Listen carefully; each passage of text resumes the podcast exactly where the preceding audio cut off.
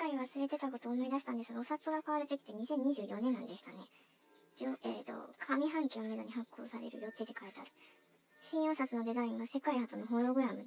なんでしたっけえっ、ー、と、1万円札、渋沢栄一さん、新五千円札、津田梅子さん、新千円札、北里柴三郎さん。何をやった人かっていうのは、政治、経済系、女性教育系、最近医学系みたいな感じでしょうか。500円玉、500円玉のデザインは変わらんけど、偽造防止技術取り入れたものに変わるらしい。これは2021年度にやるらしい。でも、そろそろお札の需要も少しずつ減っていく流れも同時に起こってきてて、その最中に新デザインに切り替わって、もしかしてこれが最後のお札デザインに、そして最後の紙幣なのではないかなという、まあ予測で、特に高額紙幣に関しては今、世界的に廃止の動きがあるみたいで、2014年だったら10月にね、10月か、シンガポールでよくわからんけど、1万シンガポールドルの発行が中止で、2013年の末でもスウェーデンで 1, 1銭クローナ札が廃止。2016年の5月、欧州中央銀行で500ユーロ紙幣の廃止、発行停止が決定して、去年の初めからも開始を開始してる。アメリカ、カナダ、オーストラリアも高額紙幣の廃止を検討してるらしい。ということで日本も必然とそうなっていくんでしょうね、みたいな感じかな。私個人は今は、コンビニはもうわかん、あ完全でもないわ。キャッシュレスで払ってるし、セルフレジがあればもうセルフでペイ払いしております。コンビニではどこでももう LINEPay ばっかかな。近所のスーパーとかだったら PayPay 対応だったら PayPay 使うし、電子マネー対応だったら電子マネーで払ってます。現金払いは今使ってるの自動販売機と、あと医療費、Spotify、iTunes カードなどになってます。ペイ払いの推進派さんは時短と印刷費用とか輸送費用とか、そのコスパの面でいい、いいであるとか、またその現金で起こるこう不明な決済情報から脱税防止に有効だとか、などなどとか考えられてるのかもしれないですけど、私の場合そういうんじゃなくて、個人的な神経上の問題。で、もう、もっぱら自分のことしか考えられない脳思考だから、できるだけこう人と少しでもお金のやり取り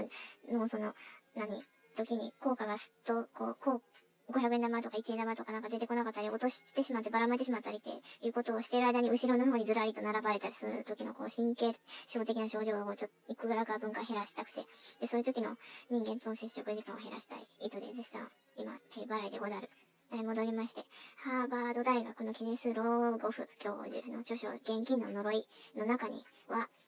1万円札廃止するべきだって書いてあるそうです。ベルギーで不動産は現金で買えなくなってる。らしい。え、スウェーデンでも2025年以降も全小売店の半分は現金受け付けませんっていうような流れ、その、そのぐらいの勢いでキャッシュレス決済加速してる。だから日本でももう1万円札廃止する前後ぐらいからキャッシュレス化は急加速、急加速するんでしょうか。今年オリンピックの時にキャッシュレスが急加速するとも予測されてますけど、されてましたっけ？されてると思うんですけど、もう今なんかコロナが、コロナが日本にコロコロコロコロ転がってるから、オリンピックも無事に開催されるのかな5%ぐらい心配かなっていうところ。2025年までには、政府は日本の現金使用率40%まで引き下げたいって言ってたらしい。だから、渋沢栄一さんが最後の1万円札になる可能性は非常に高いと思われます。はい。はい、もう全然これ違う話。なぜかイーロン・マスク立ち上げ企業ニューラリンクっていうメモが書いてあって、ぶっちゃけさっぱりわからないんですけど、メモしてあるからメモ程度に話しとく。これはな、えっ、ー、と、昨年の夏頃のアメリカ、サンフランシスコのカリフォルニア科学アカデミーでイーロン・マスクさんによって発表されたプロダクト。何やら、うーんと、脳にちっちゃいチップから繋がる電極付きの極細ワイヤーを縫い付けてって書いてあるんですけど、ちょっといまいちイメージはできないんですけど、縫い付けて人間の脳から信号を拾えるようになるそうです。そしたら、えっ、ー、と、拾った信号を解読できるコードに変換して、脳が指令を出すことによって義足とか義手とかの操作、またコンピューターの操作も容易にできるようになって、場合によっては、えっ、ー、と、脳内に仮想世界を構築することもできるようになるだろうって言われてある。こういったものが障害を持つ方々だけではなくて、いずれは健康な方々を含めて広く使われることを目指してて、っていうのも、もう AI が人間のあらゆる知性を超えるということは時間の問題で分かりきっていることなので、あや、それやったら AI と人間が合体して一体化して、もう AI 人間になりましょうよみたいな、そういうことなんでしょうか。こういった取り組みの意図には、精神、いや違う、神経疾患を患っている方々のサポートする医療技術としての、え、役割とか、そもそもの脳の仕組みをもと、よりよく理解できるための最先端のツールとして、だとかあるそうですが、え、イーロンさんの最終的な目標の一つには、えー、それは近い将来に起こるわけではないけど、こういった取り組みを続けることによってできるだけ人々の苦痛を終わらせたいという意図があるみたいです。もう確かに苦痛とか苦悩は、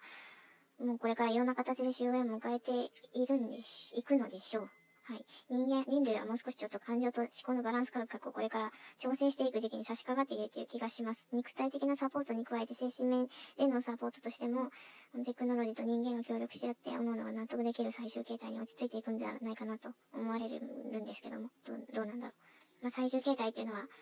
わからない。わからないけど、はっきりと目に見える最後の姿のことかもしれないし、もうその後のことはよくわからんです。その後、その後のことはもうその後の人たちに任せるっていう感じ。はい、ということでした。おやすみなさい。